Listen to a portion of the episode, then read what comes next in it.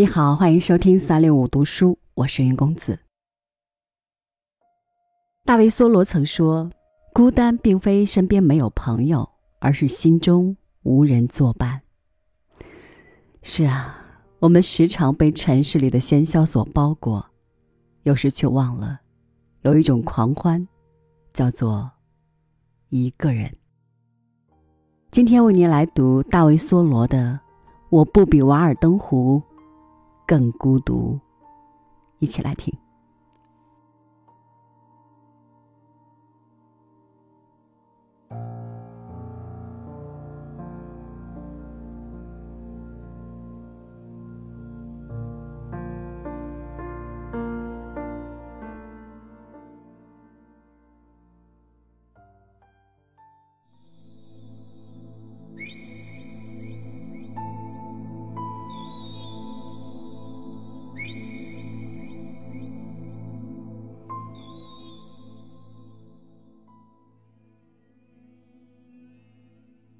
在这美妙的黄昏，我的身心融为一体，大自然的一切有显得与我相宜。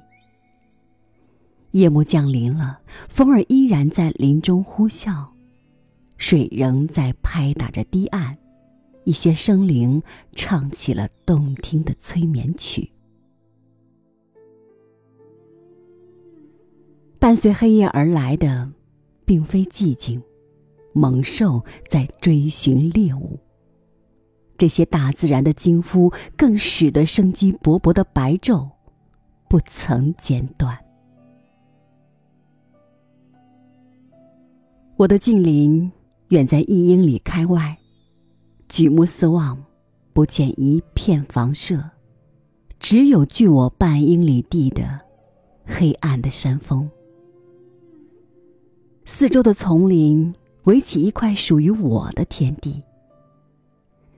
远方临近水塘的一条铁路线依稀可辨，只是绝大部分时间，这条铁路像是建在莽原之上，少有车过。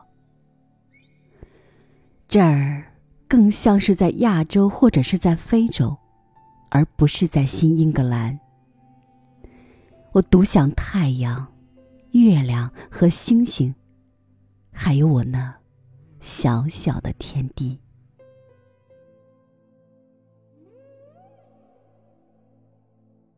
然而，我常常发现，在任何自然之物中，我们都可以找到天真无邪、令人鼓舞的伙伴。对于生活在大自然中的人们来说，永远没有绝望的时候。我生活中的一些最愉快的时光，莫过于春秋时日阴雨连绵、独守空房的时刻。人们常常问我：“你一个人住在那儿，一定很孤独，很想见见人吧？特别是在雨雪天里。”我真想问问他们：“我们赖以生存的地球，不也是宇宙中的一叶小舟吗？”我们为什么会感到孤独呢？我们的地球不是在银河系之中吗？将人与人分开的，并使其孤独的空间，又是什么？我觉得使两颗心更加相近的，不是双腿。试问，我们最喜欢逗留何处？当然不是邮局，也不是酒吧，也不是学校。更不是副食商店，纵使这些场所使人摩肩接踵。我们不愿意住在人多的地方，而喜欢与自然为伍，与我们生命的源泉接近。我觉得经常独处使人身心健康，与人为伴，即便是最优秀的人相处，也会很快使人厌倦。我好独处，迄今我尚未找到一个伙伴能有独处那样令我感到亲切。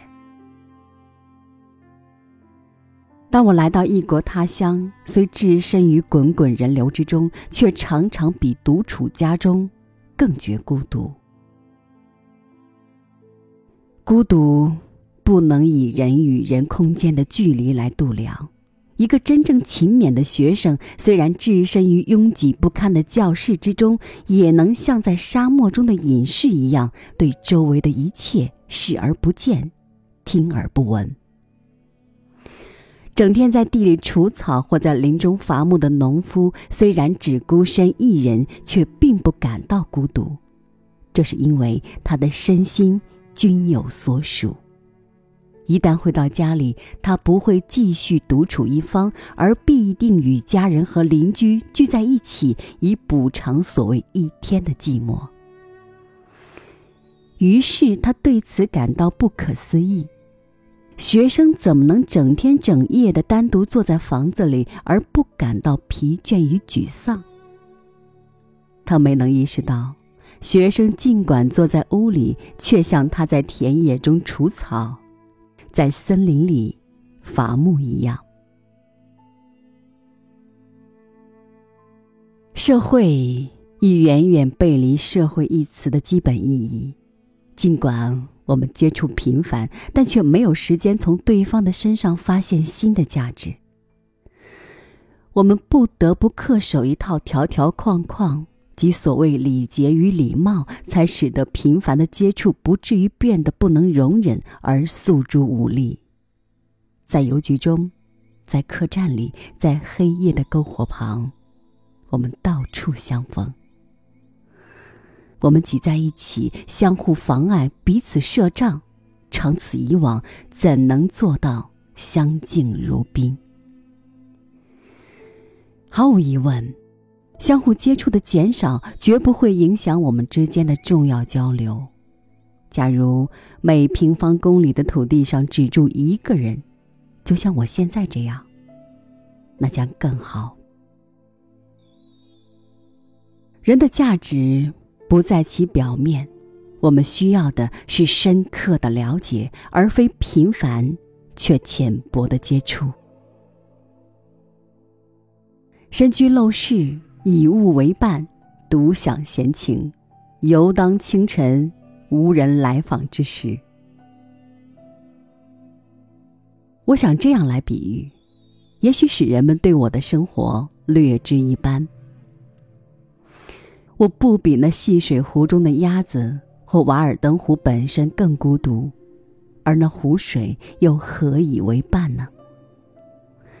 我好比茫茫草原上的一株蒲公英，好比一片豆叶、一只苍蝇、一只大黄蜂，我们都不感到孤独。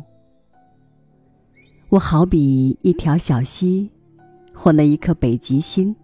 好比南来的风，四月的雨，一月的霜，或那新居里的第一只蜘蛛，我们都不知道孤独。